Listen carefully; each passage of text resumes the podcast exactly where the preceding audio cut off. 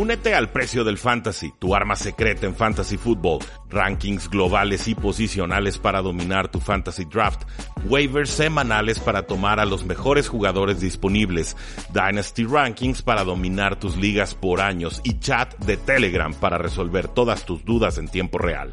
Visita stam.store diagonal precio NFL o da clic al link en este episodio para suscribirte.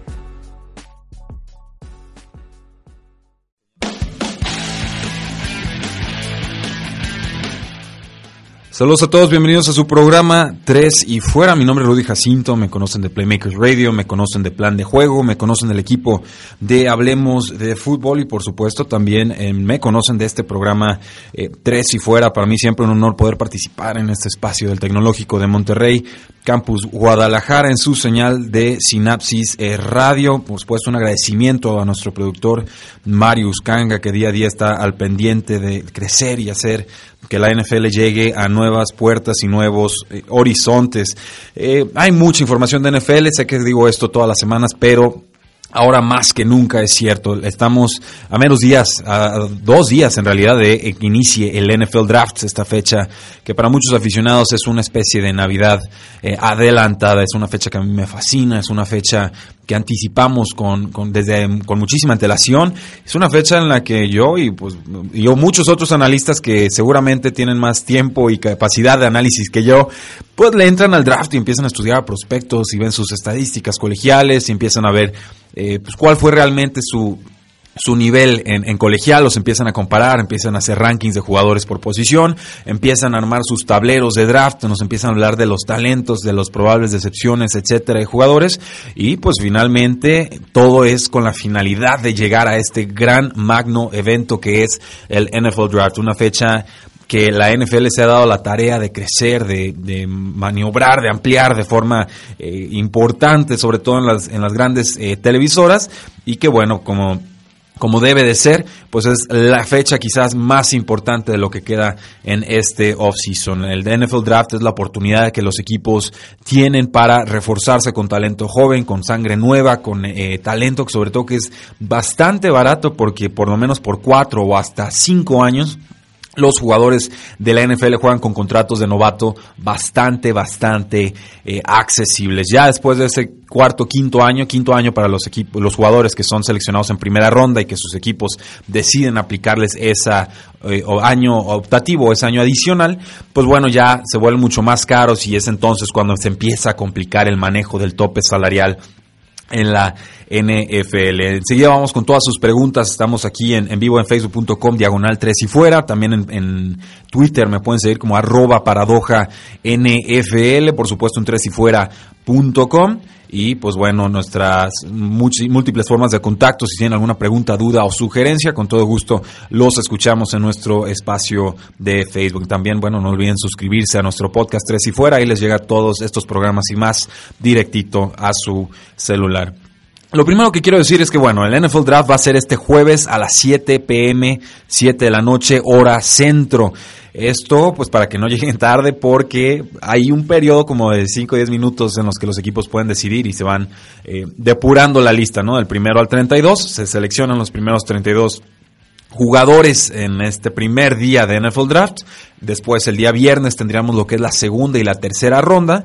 Es un poco más ágil la selección de jugadores, tiene que serlo porque si no, no alcanzan a caber en el espacio, en el bloque de tiempo. Y ya lo que es el día sábado son la cuarta, quinta, sexta y séptima ronda. Son rondas muy ágiles, rondas muy rápidas, rondas en las que los equipos no tienen tanto tiempo para tomar sus decisiones. Pero lo primero que les quiero decir es que desconfíen de todo no le crean a nadie.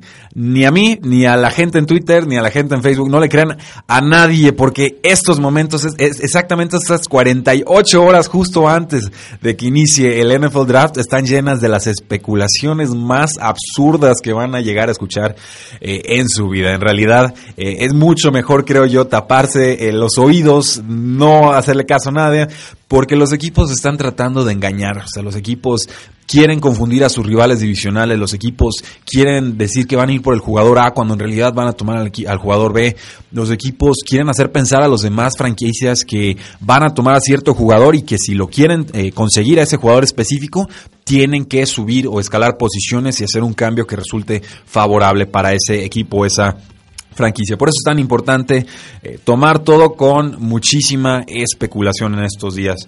Lo primero que vamos a hacer el día de hoy, yo creo, es hablar de los cinco equipos, bueno, cuatro equipos que están en las primeras cinco posiciones del NFL Draft, hablar sobre sus necesidades de draft y entonces, pues tratar de especular qué jugadores podrían ser tomados en este inicio de draft. El primer equipo, por supuesto, la selección número uno global en este NFL Draft tiene que ser los eh, Cleveland Browns, un equipo que viene de un récord 0 y 16, un equipo que decepcionó en todos los sentidos, un equipo que pues vamos, eh, ha tenido muchas especulaciones al respecto, parecía que iban a despedir a Hugh Jackson, después parecía que no, finalmente no fue así, cambiaron al general manager, ahora está eh, John Dorsey, que en general es bueno detectando talento, pero los contratos que da, que suelta, eh, no siempre son eh, los mejores a mi parecer. Y pues bueno, hay, hay tres necesidades muy claras de los Cleveland Browns que pueden tener influencia tanto en la primera selección global como en la cuarta selección global que también le pertenece a Cleveland. Primero, coreback. obviamente el Cleveland ha tenido un problema de coreback desde años, desde hace tiempo. Lo mejor que han tenido en años recientes ha sido, me atrevería a decir, Josh McCown, y me parece muy poca cosa en realidad, porque no fue el Josh McCown que jugó el año pasado con los Jets de Nueva York, fue, un nivel bastante, bastante más bajo. En estos momentos los Cleveland Browns tienen como coreback a Taylor, pero es bajo un contrato de un año. Eh, parecen eh, estar comprometidos con tomar a Sam Darnold, así lo apuntan muchas especulaciones desde mucho antes de esta semana de locura. Yo también soy eh, creyente de que los Cleveland Browns están enamorados con Sam Darnold, este mariscal de campo de la Universidad del Sur del California, de USC, un jugador con talento de sobra, un talento desbordante, un jugador que es capaz de hacer y completar pases que ningún otro mariscal de campo en este puede hacer, pero es un mariscal de campo con menor experiencia eh, eh, colegial que otros jugadores, pues llegó tarde a la posición y también es un jugador que te combina jugadas sublimes con eh, decisiones absolutamente absurdas o, erráticas, ¿no? Estamos hablando de un mariscal de campo que tanto puede lanzar tres touchdowns en tres pases consecutivos, como te puede lanzar dos intercepciones en series ofensivas consecutivas. O sea, jugadas que te empiezas a rascar la cabeza y dices, ¿qué, qué es lo que estabas viendo? ¿Por qué lanzaste el balón ahí?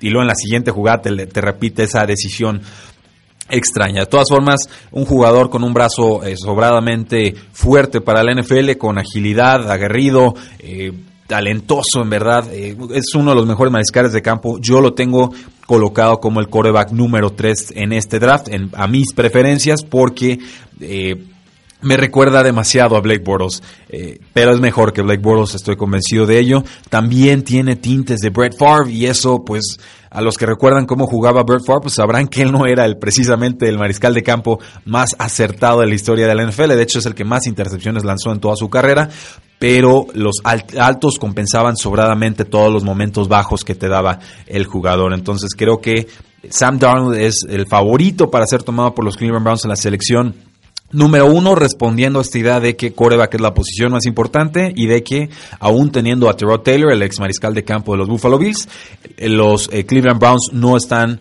eh, para nada convencidos con que Terrell Taylor va a ser su mariscal de campo franquicia. Eh, por un momento se hablaba de que podrían tomar un corredor aquí, yo creo que sería un error. Se hablaba de Saquon Barkley, el corredor de Penn State.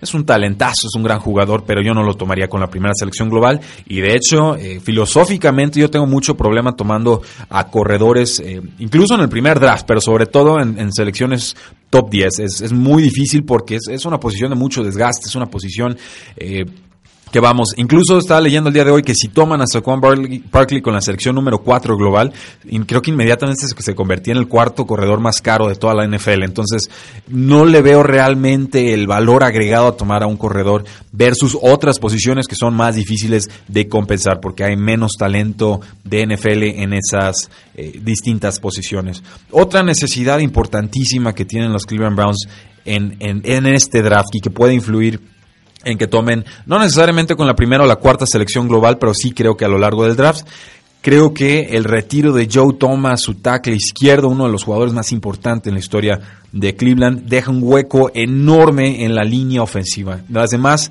cuatro posiciones me parece que están muy bien compensadas con los Cleveland Browns, pero ese vacío de Joe Thomas, en verdad, que, se la pensara y que dijera, ¿saben qué? Yo ya, ya me retiro, muchas gracias. Creo que trastocó los planes de esta franquicia. El día de hoy solo tienen un jugador de nombre Sean Coleman y a otro que se llama Spencer Drango. Ninguno de los dos está ni cerca del calibre que te podía ofrecer Joe Thomas. En el resto de la línea, Cleveland tiene a Joel Bitonio, tiene a Kevin Seidler como los guardias, tiene a Chris Hubbard como el tackle derecho, tiene a JC Treader como el centro. En realidad es una línea ofensiva bastante fuerte que si flaquea en esta temporada va a ser precisamente por su lado izquierdo. Y la tercera necesidad que tienen los Cleveland Browns, pues tiene que ser un pass rusher o alguien que presione o sepa llegarle al mariscal de campo. Terminaron número 21 en toda la NFL en cuanto a capturas, tuvieron apenas 34, pero también terminaron número 29 en golpes a mariscales de campo. Esto es cuando el mariscal de campo suelta el balón, pero aún así alcanzas a golpearlo. Tuvieron 74 golpes a mariscales de campo. Creo que es importante conseguirle un compañero de baile a tanto Miles Garrett, que fue la primera selección global de la temporada pasada, como a Emmanuel Ogba, que es uno de los grandes jugadores subestimados en toda la NFL. Entonces, especulaciones, yo creo que van a tomar a Sam Darnold, también se está hablando de eh, Josh Allen, el mariscal de campo de la Universidad de Wyoming. A mí no me convence eh, Josh Allen, lo he dicho, para mí es un talento de tercera ronda, se está hablando de él como primera selección global, yo eh, no, no lo entiendo, es un jugador que no toma muy buenas decisiones, tiene un brazo impresionante, unas condiciones atléticas formidables, pero creo yo se necesita mucho más para ser una primera selección global. Si lo toman con la primera selección, me parece que los Cleveland Browns estarían cometiendo un error, pero eh, las especulaciones hoy por hoy creo que apuntan hacia Sam Darnold. Salían algunos rumores de que también podrían estar interesados en Baker Mayfield, este mariscal de campo de la Universidad de Oklahoma, un, un premio Heisman y también un jugador que a mí me gusta mucho. De hecho, lo tengo calificado como mi coreback número 2 en este draft. Pero según toda la rumorología, yo hoy por hoy creo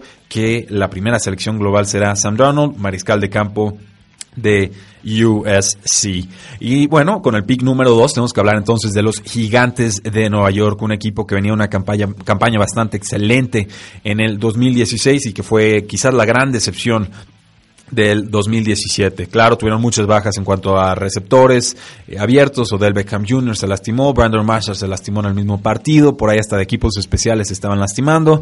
Eh, Eli Manning a sus 37 años eh, ha, ido disminuyendo en cuanto a yardas por intento de pase, cuatro temporadas consecutivas y a mí me queda muy claro que sin Odell Beckham Jr. quizás Eli Manning ya estaría incluso retirado o como suplente de algún otro equipo. Entonces, para mí la necesidad número uno de los gigantes de Nueva York es mariscal de campo.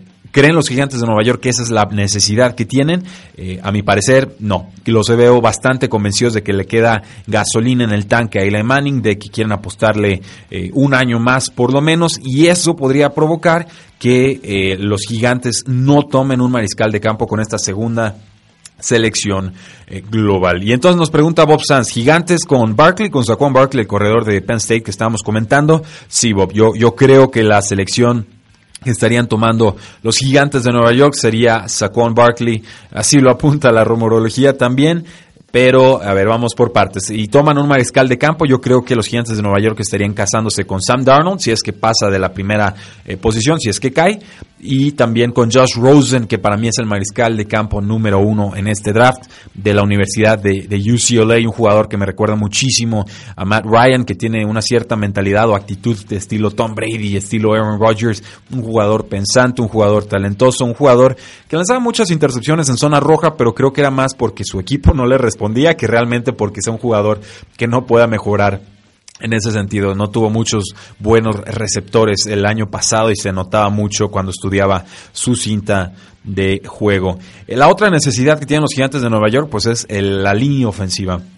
Eh, firmaron en el off-season a Nate Solder, el ex tackle izquierdo de los Patriotas de Nueva Inglaterra, un jugador que va a cobrar 62 millones de dólares. Entonces, creo que tranquilamente podemos asumir que esa posición va a estar bien cubierta. Luego también tienen a otro centro que se llama Brett Jones. Es un jugador no es una estrella, pero es un jugador aceptable. Puedes entrar perfectamente a la siguiente temporada con él como titular. Pero ya las demás posiciones, la que gustes cubrir, para mí ya sería una mejora contra lo que tuvieron los gigantes en el 2017. Estamos hablando de guardia izquierdo, estamos hablando de guardia derecho y estamos hablando de la posición de tackle izquierdo. Es saludos Edgar Gallardo, dice Oli. Qué gustazo Edgar Gallardo, el excelentísimo eh, músico y soy también excelente productor del equipo de Hablemos de Fútbol. Si no lo siguen todavía, eh, se la están perdiendo. Vieran que hicimos un top 10 de cada posición rumbo al NFL Draft y quedaron bellísimos los programas. Creo que quedaron bastante, bastante bien. Entonces, ¿qué creo que van a hacer los gigantes de Nueva York en el pick número 2? Creo que van a tomar un corredor, Saquon Barkley. En segunda eh, escala, pues podrían tomar un mariscal de campo. No creo que sea su prioridad. Y ya como en un tercer escenario sería Bradley Chubb, que es el defensive end, para muchos el mejor defensivo de este draft. O incluso podrían bajar de posiciones vendiendo su pick, usando como referencia que los Jets de Nueva York pagaron su primera selección en global, que era el pick número 6, y que además pagaron tres segundas rondas para subir apenas tres posiciones con los Indianapolis Colts, con lo que los Jets quedaron en el pick número 3 y los Colts bajaron a la posición número 6. Si ese fue el premio que pudieron conseguir los Indianapolis Colts, pues bueno, imagínense cuál sería el premio que pueden conseguir los gigantes de Nueva York si en realidad no están casados con ninguno de estos eh, jugadores. Pass rusher también es una necesidad de los gigantes de Nueva York. Cambiaron a Jason Pierre-Paul, lo mandaron a Tampa Bay. Eh, Bradley Chubb creo que puede ser el suplente si ese es el sentido que quieren tomar los gigantes de Nueva York. Pero hoy por hoy creo que van a tomar al corredor Saquon Barkley. Entonces en nuestro mini mock draft está Sam Darnold como pick número uno a, los Browns y como eh, pick número dos Saquon Barkley, corredor de Penn State, que estaría llegando a los gigantes de Nueva York. ¿Qué otras necesidades tienen los gigantes? Pues tienen la necesidad de un cornerback, tienen necesidad de un free safety, tienen necesidad de un running back y también, bueno, pues la necesidad de un ala defensiva. Entonces son las, las grandes áreas a atender. En la tercera posición, los Jets de Nueva York, este equipo que pagó cielo, mar y tierra por... Eh, subir tres posiciones y obviamente aquí tienen que tomar un mariscal de campo sí o sí, ¿no? No puedes pagar ese precio si no es por un mariscal de campo que tú creas es franquicia, alguien con el que puedas apostar al futuro, alguien en quien puedas confiar 10 o 15 años. Los Jets de Nueva York están hartos, fastidiados, cansados de que sus corebacks no les den resultados. Entonces, necesidad número uno, y aquí estamos repitiendo el mismo cuento de los últimos dos casos, coreback. Sí o sí va a ser tomado un coreback aquí. Creo que estarían buscando a Josh Rosen de la Universidad de UCLA, pero eh, más bien creo que se estarían decantando por Baker Mayfield, este mariscal de campo de Oklahoma. Creo que su actitud, su mala leche, su, su aire aguerrido, ese, ese como esa aura desafiante que tiene de chico malo, podría quedar bastante bien en la Gran Manzana. Tiene, tiene tintes mediáticos, estilo Joe Namath. Y, aparte, bueno, es el mariscal de campo más preciso en toda esta camada de, de corebacks. Entonces creo que Baker Mayfield sería el favorito para ser tomado aquí. También Josh Allen, pues tiene que estar en contienda, un, alguien con brazo fuerte, alguien que puede pasar en los elementos. Eh, no es un mariscal de campo muy distinto a lo que han estado buscando los Jets con casos como Christian Hackenberg o Bryce Petty, mariscales de campo que definitivamente no dieron el ancho, pero eran prospectos, eran talentos, tenían potencial físico bastante impresionante y eh, pues bueno, los Jets creían que los podían resolver o remediar o arreglar y no fue el caso. Yo por eso preferiría curarme en salud, prefiero tomar un Baker Mayfield o un Josh Rosen, pero eh, mariscal de campo necesidad número uno de los Jets de Nueva York. Eh, dice Bob Sands, le dicen Broadway Baker, Uf, me encanta el apodo.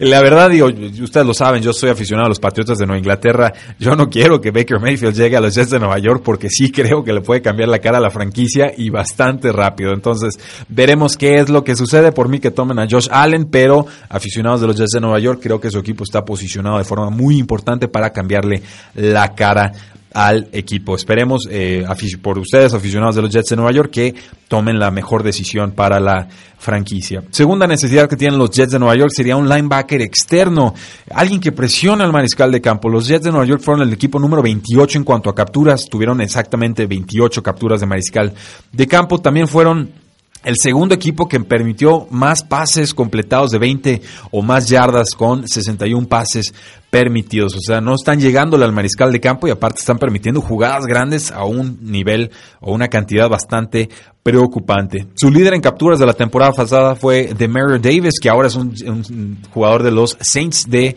Nuevo Orleans. Entonces hay que reinventar por completo ese pass rush, segunda necesidad importante de los Jets de Nueva York. Y en tercera posición, bueno, hay, hay muchísimas necesidades de los Jets, es cierto. Me parece que la tercera posición que más adolece es la de ala cerrada. El año pasado tuvieron producción bastante importante de Austin Seferian Jenkins, este jugador que salió rebotado o expulsado de los Tampa Bay Buccaneers. Tuvo una producción, a mí parecer, bastante respetable, eh, con sobre todo en producción en zona roja, en touchdowns. Ahora este Austin Seferian Jenkins es jugador de los Jacksonville Jaguars y no tienen absolutamente nada en la posición los Jets de Nueva York. Ni de chiste recomiendo que tomen una ala cerrada en la primera ronda porque esta camada, a diferencia de la, del año pasado, es bastante más débil, pero eh, la necesidad ahí está. No la resolvieron en agencia libre. Creo que los Jets de Nueva York saldrán con uno o hasta dos alas cerradas de este eh, próximo NFL drafts. Eh, enseguida tenemos tu pregunta, Bob. Vamos con el último equipo que vamos a analizar de este top 5 eh, que daría inicio al NFL Draft. Y se trata de los Denver Broncos, porque bueno, el draft empieza Cleveland, luego Gigantes de Nueva York, luego Jets de Nueva York y repite Cleveland. Creo que ahí estarían tomando a Bradley Chubb, el defensivo que les comentaba. Entonces saldrían con su mariscal de campo franquicia, esperarían, y un excelente defensivo para acompañar a Miles Garrett y Emmanuel Ogba. Pero los Denver Broncos son otro boleto. Ellos sí se reforzaron con un mariscal de campo en agencia libre, con Case Keenum, el ex mariscal de campo de los Minnesota Vikings, por un contrato de dos años y 36 millones de dólares. De todas formas, me parece que mariscal de campo, una vez más, la necesidad más importante que tienen los Denver Broncos, por el simple hecho de que no sabemos si Keenum puede repetir la excelentísima actuación que tuvo en el 2016. Tan es cierto esto que los, los eh, Minnesota Vikings, perdón, lo dejaron ir. Entonces, siempre que un equipo deje ir a un jugador, y sobre todo cuando es en una posición tan importante como mariscal de campo, hay que tener ciertas eh, reservas o cautela. Creo que no estaría de más que los eh, Denver Broncos hicieran una doble apuesta en la posición de mariscal de campo. Receptor. Eh, los Denver Broncos llevan años sin encontrar un receptor número 3. Estamos hablando desde la época de Julius Thomas y Wes Welker, está la cerrada y receptor slot, eh, que pues ya no, ya uno retirado, Wes Welker, Julius Thomas pues ya prácticamente de salida. Estamos hablando desde que Peyton Manning era mariscal de campo con los Denver Broncos que no tienen un receptor número 3 confiable. Emmanuel Sanders y Demarius Thomas tienen 31 años. Detrás de ellos hay un jugador que se llama Carlos Henderson, muy físico, una tercera ronda del 2017 que se perdió toda la temporada por lesión y que también tuvo por ahí una, un arresto por manejar eh, bajo la influencia del alcohol. Y también tienen a Jake Bott, la quita ronda a la cerrada del 2017. Pero hay que mejorar la posición sí o sí, y hay muy buenos receptores complementarios en este draft. Ninguno que sea superestrella a mi parecer, pero complementarios los hay y bastantes. Y por último, bueno, la necesidad que tienen los Denver Broncos como con los eh, cornerbacks. Perdieron a Kip Talib este año, lo mandaron a Los Ángeles eh, Rams. El año pasado, bueno, perdieron a TJ Watt, que era su, su safety. Le fue mal al novato de tercera ronda, Brendan Langley. Y también, bueno, firmaron en esta offseason a Jermaine Brock, de 30 años, un contrato de un año y 3 millones de dólares, pero es un jugador que ha sido una especie de trotamundos o trota equipos. Entonces creo que saldrán con un cornerback también los eh, Denver Broncos. ¿Qué jugador creo que tomarían? Si está Baker Mayfield disponible, creo que van por él. Si no es así, creo que ya estarían tomando posiciones o skill position players, como les dicen, jugadores eh, receptores, corredores, eh, pero sobre todo creo que estarían más inclinados por un defensivo, ya sea un liniero, un linebacker o un jugador de la secundaria. Vamos a nuestra primera pausa y regresamos a este programa que es 3 y fuera.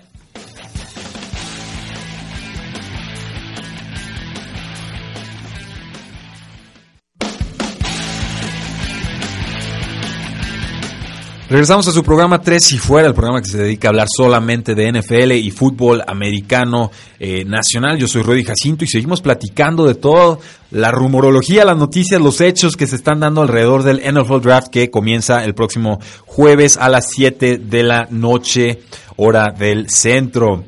Ah, bueno, ya hablamos de las primeras cinco selecciones de draft. Yo creo que ahí la dejamos porque si no, eh, se nos acaba el tiempo. Son 32 selecciones las que se van a estar tomando el primer día de draft. Pero sí me gustaría eh, resaltar todas las noticias o los rumores que a mi parecer son más relevantes a los que sí le podemos dar un poquito más de peso y que sí deben de condicionar un poco nuestro pensamiento o expectativas antes del evento. Comienzo con la nota de Adam Schefter de ESPN, a quien, según él, le dijeron que el mariscal de campo de Oklahoma, Baker Mayfield, y cito, definitivamente es, está en contienda para ser la primera selección global. Es decir, que los Cleveland Browns estarían tomando a Baker Mayfield con su primera selección eh, global.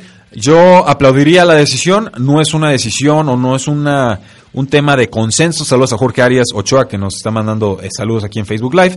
Eh, pero yo los tengo Josh Rosen, lo tengo en segundo lugar a Baker Mayfield, en tercer lugar a Sam Darnold, en cuarto lugar a Lamar Jackson, en quinto lugar tengo a Josh Allen, en sexto a Mason Rudolph de la Universidad de Oklahoma State y en séptimo a Carol Laulera, este eh, mariscal de campo de la Universidad de Richmond. Entonces ese es el orden en que yo los tengo, ese es el orden en que yo los tomaría si fuera un GM de la NFL, pero definitivamente cada equipo tiene sus necesidades y sus preferencias. Los Browns han sido bastante sigilosos con su proceso de draft, entonces es muy difícil tomarles el pulso, saber qué es lo que realmente van a decidir. Se les ha obviamente acercado o apuntado con el quarterback Sam Darnold, también con el quarterback de Wyoming Josh Allen y ahora pues con Baker Mayfield, que según el, consultante, el asesor de los Browns Scott McLaughlin, eh, ha tenido mucho impacto, ha ido subiendo escalones desde el año eh, pasado.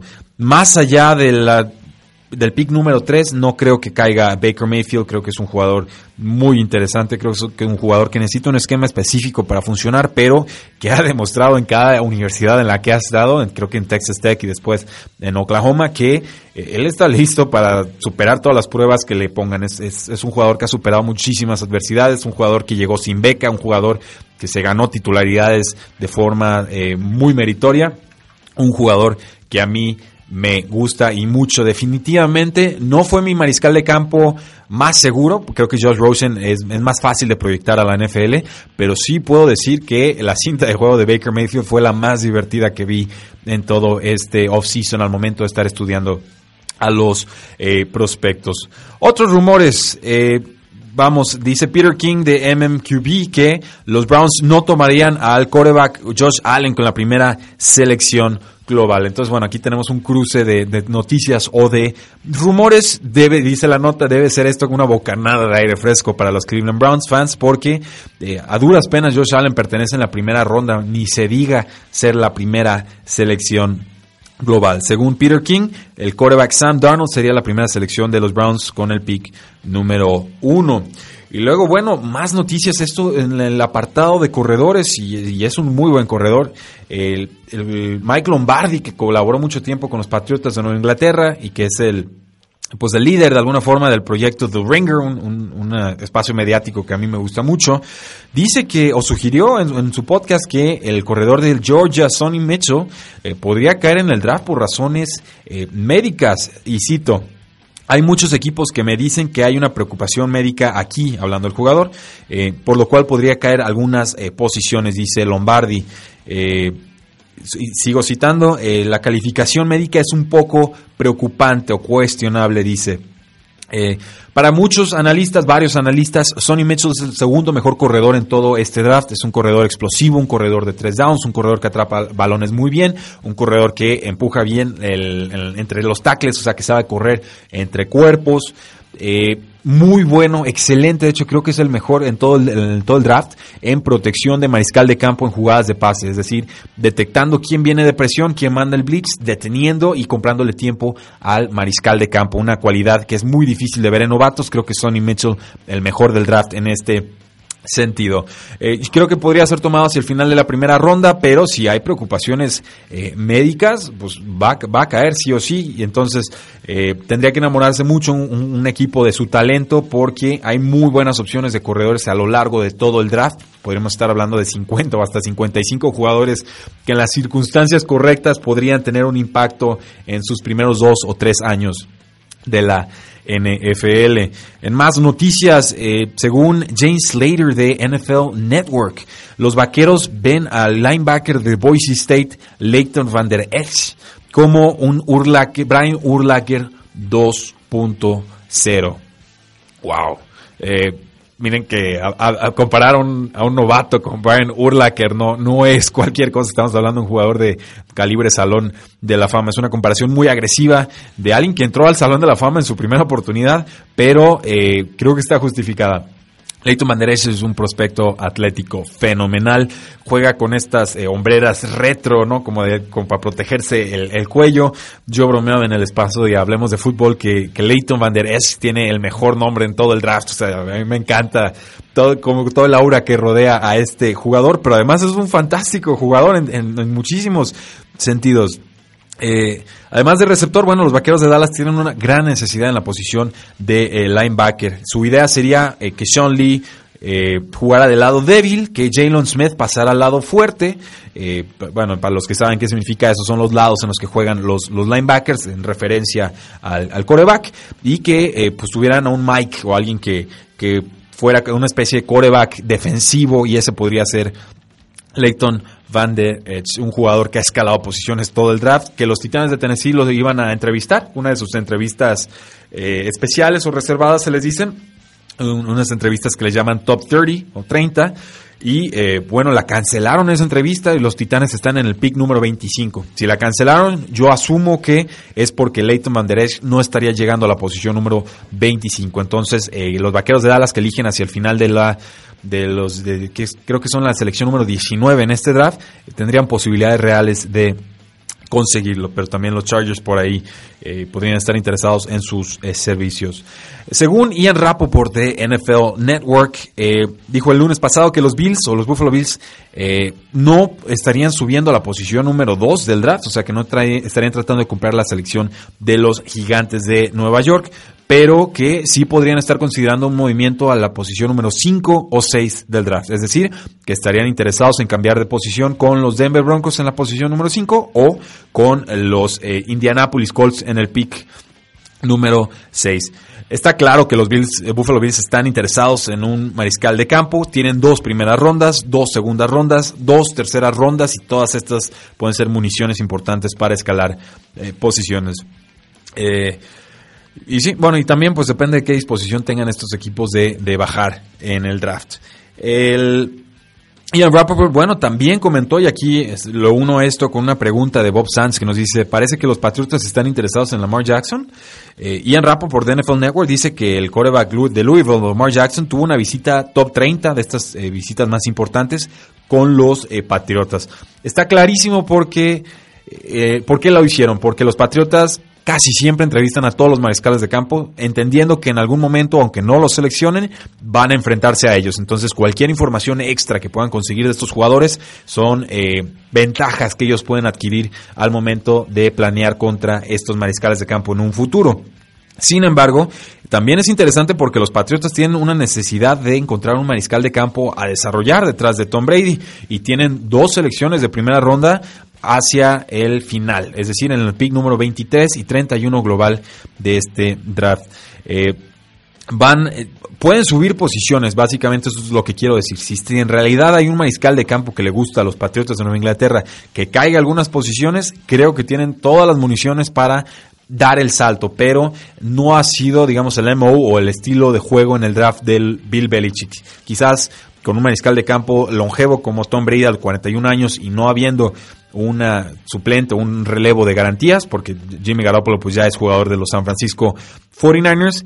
Creo que eh, este año puede ser la excepción y sí creo que estarían considerando dar una primera y una segunda ronda para subir quizás eh, dos o tres posiciones y posiblemente tomar a Lamar Jackson, que yo creo será tomado en las... Eh, entre la selección 10 y la selección 15 de este NFL Draft. Por ahí de, la, selección 11 selecciona Miami, por ahí de la, del pick número 15 están los Arizona Cardinals que también podrían tomarlo. Más adelante los Patriotas están los eh, Cincinnati Bengals que yo creo no deberían eh, dejar de ir a la oportunidad si les cae un eh, Lamar eh, Jackson. Lamar Jackson a mí es un jugador que me gusta muchísimo, muy talentoso. Las comparaciones con Michael Vick completamente acertadas. Eh, corrió para más de 4.000 yardas en colegial.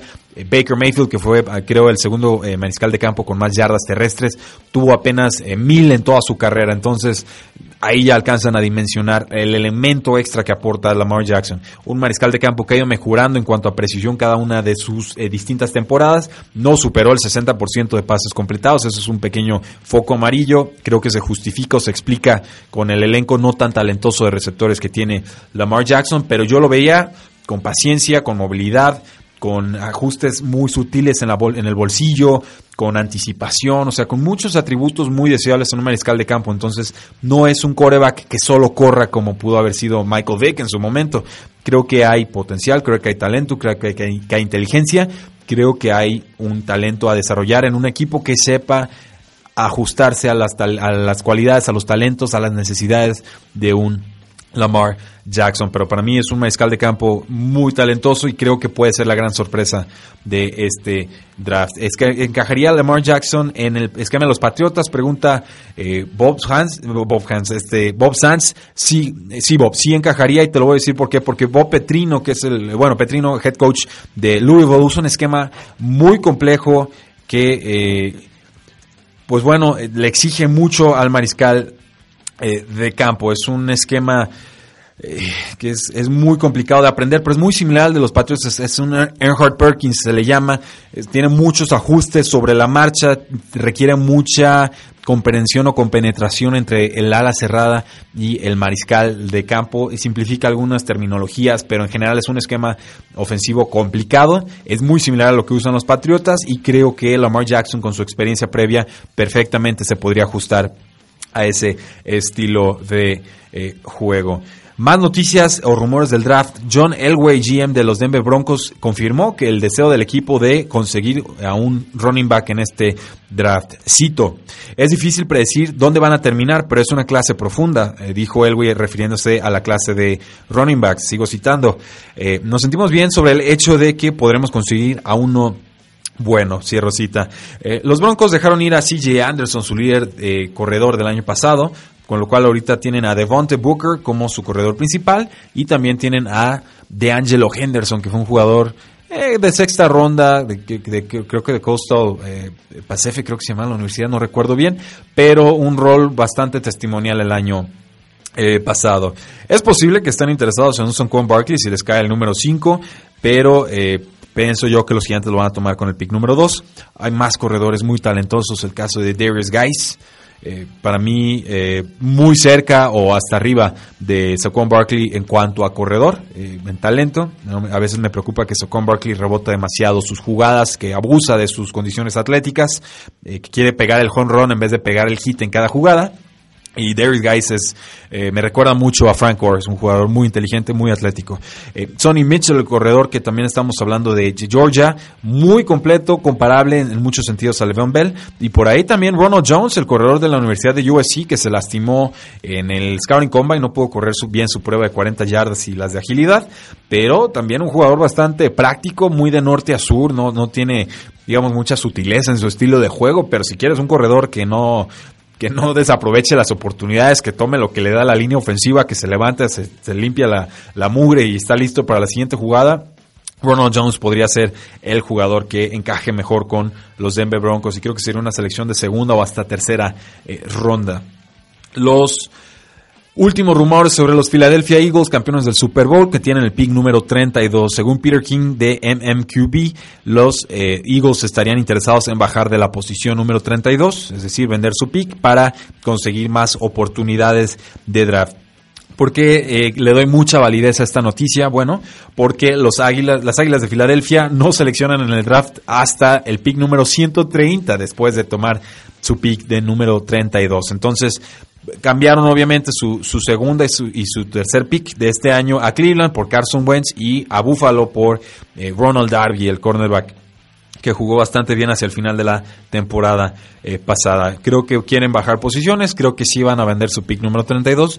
Yo en un mock draft que hacía con Hablemos de Fútbol daba a Sonny Mitchell como un posible running back que le interesaría a Filadelfia, pero eh, ahí no teníamos la opción de vender picks, ¿no? O sea, o de, hacer intercambio de posiciones, era pick eh, que hoy por hoy es oficial, pick que se tenía que seleccionar, entonces creía yo que un corredor dinámico le podría dar una dimensión ofensiva muy distinta a las Águilas de Filadelfia, una, una, nueva dimensión a lo que ya de por sí presenta, que es bastante eh, con Carson Wentz y con eh, Nick Foles. Esos son los rumores, digamos, que yo estuve acumulando a lo largo de la semana, se los comparto, creo que mucho está enfocado en la posición de mariscal de campo porque...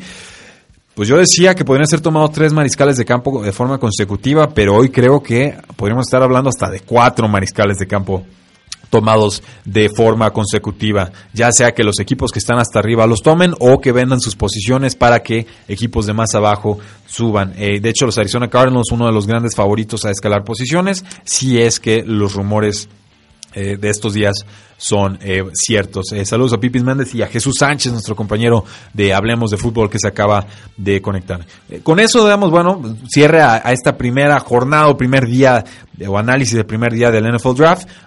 tengo algunas notas de NFL que me gustaría compartir antes de irnos. El caso de el receptor Willie Smith, que firmó con los Baltimore Ravens, un exjugador de los Santos de Nueva Orleans, un contrato de dos años y siete millones de dólares que incluye un bono de dos millones de dólares. Fue un agente libre restringido, los Santos tuvieron la oportunidad de igualar la oferta, decidieron no hacerlo después de tomar a Cameron Meredith y pues bueno, hoy por hoy Willie Smith, receptor de los Ravens junto con eh, Michael Crabtree y junto con Josh, John Brown. Yo, yo bromeaba y decía, bueno, este era un super equipo o elenco de receptores en el 2015, ¿no? Pero quizás en el 2018 no sea el mejor grupo, nos dice Bob Sanz. Excelente tu mock draft, Rudin. Felicidades. Eh, muchísimas gracias, Bob. Aquí hicimos cinco selecciones muy sencillas. Si quieren, en nuestro top 20, métanse, hablemos de fútbol. Ahí acabamos de subir video y también eh, podcast con un ejercicio, un mock draft que hicimos Jesús Sánchez y yo, en el que íbamos alternando selecciones. Buenísimo, bien explicado. Van a conocer a los jugadores más importantes y que probablemente sean tomados al inicio del NFL eh, draft. Más noticias de la NFL. La NFL, bueno, eh, tendrá junta el primero y segundo de mayo en las oficinas oficiales de Nueva York para seguir hablando sobre la seguridad de jugadores. Esta cumbre va a discutir sobre el futuro de los kickoffs.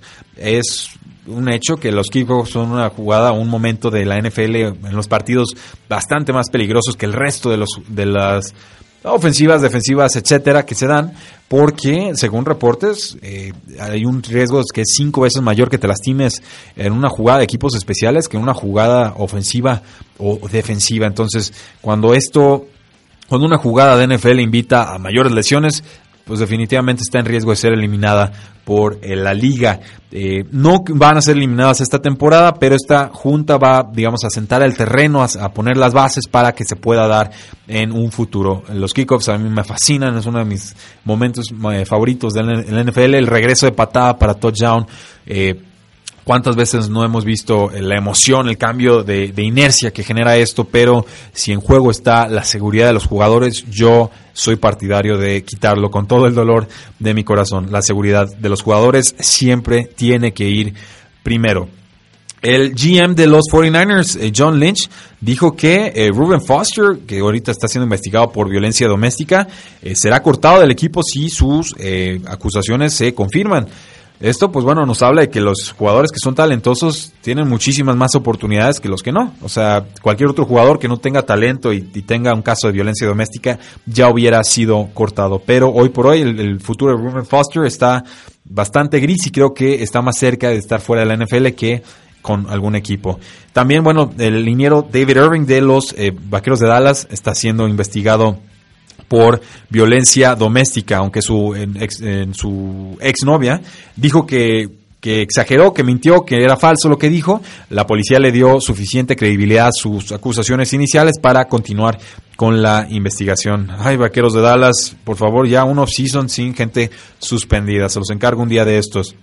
El cornerback Darrell Worley, que fue cortado por eh, las Águilas de Filadelfia, firmó con los Oakland Raiders, otro jugador que fue arrestado por manejar bajo la influencia del alcohol, por tener posesión de armas y por comportarse mal con un agente eh, policíaco. Creo que es el, movimiento más Raiders que pudieron haber hecho en este offseason y pues viene a confirmar este aura de malosos y por último, Odell Beckham Jr., eh, según eh, Pat Shermer, ya está completamente confirmado para jugar con los Gigantes de Nueva York en el 2018. Yo sí le daba algo de credibilidad a, los rumores de, que Odell Beckham podía salir, pero cuando los eh, Los Ángeles Raiders tomaron a Brandon Cooks en un trade con los Patriotas de Nueva Inglaterra, pues bueno, creo que ahí se acabó la historia. Hay más noticias que Andrew Locke todavía no lanza una pelota, pero que ya está entrenando, que el tackle ofensivo Eric Flowers de los Gigantes de Nueva York está en riesgo de ser intercambiado, que Mike Williams, el receptor de Los Ángeles eh, Chargers, está ya al 100%, un jugador que no pudo jugar el año pasado y fue una primera selección, creo que puede tener producción importante este año.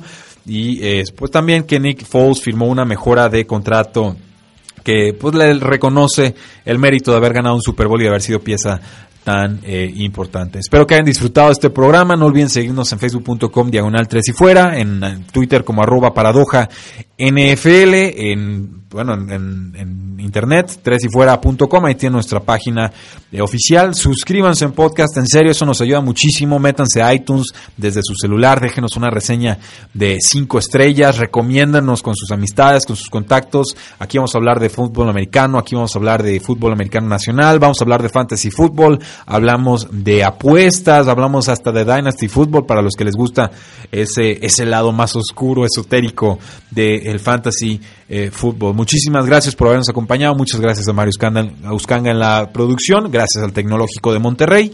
Tres y fuera.